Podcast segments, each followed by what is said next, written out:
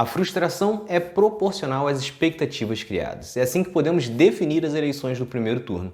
E isso é algo que pode ser observado dos dois lados. Afinal, mesmo com as pesquisas apontando Bolsonaro em segundo lugar, os bolsonaristas raiz realmente acreditavam que eles estavam na frente. Mas como todo mundo que está por aqui, este é um canal com foco na esquerda, se estendendo a uma direita progressista e não do conservadorismo.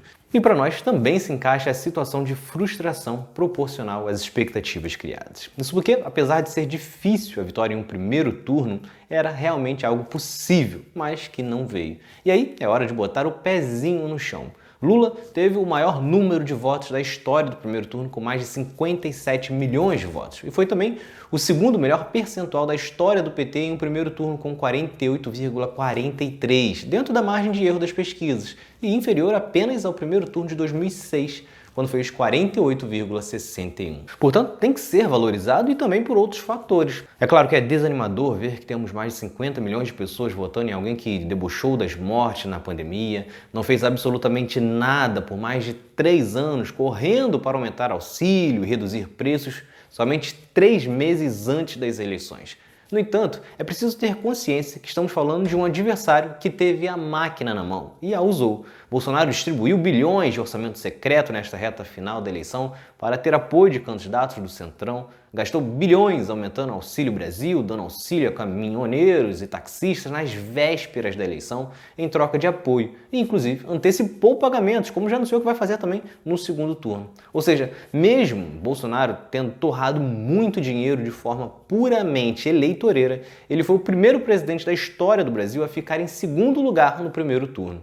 Óbvio que gostaríamos de ver que mais pessoas rejeitassem esse sujeito, mas estamos falando também de um candidato que tem uma máquina forte de fake news e que tem dentro das igrejas um local de distribuição dessas mentiras, infelizmente. O público evangélico, infelizmente, em sua grande maioria, acredita nessas mentiras contadas. Isso tudo dificulta esta queda esperada em termos de Bolsonaro e por isso vale valorizar ainda mais o feito de Lula de ter colocado 6 milhões de votos a mais que Bolsonaro. Agora a disputa pelos votos de Tebet e Ciro, além de segurar os nossos mas com a expectativa de que muitos que votariam no Bolsonaro entre os eleitores de Tebet e Ciro já podem ter virado e feito isso no primeiro turno, o que indicaria esses quatro pontos acima das margens de erros das pesquisas. Então, são votos que realmente estão no meio de uma disputa, mas lembrando de uma corrida que Lula larga com 6 milhões na frente. Então, agora não é o momento de desistir. Você pode não gostar da esquerda, não gostar do Lula, mas é preciso escolher um Brasil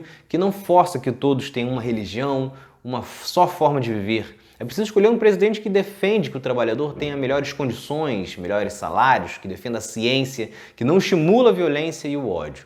Ao longo das próximas semanas, farei aqui alguns conteúdos sobre essa escolha fácil de se fazer de Lula contra Bolsonaro no segundo turno.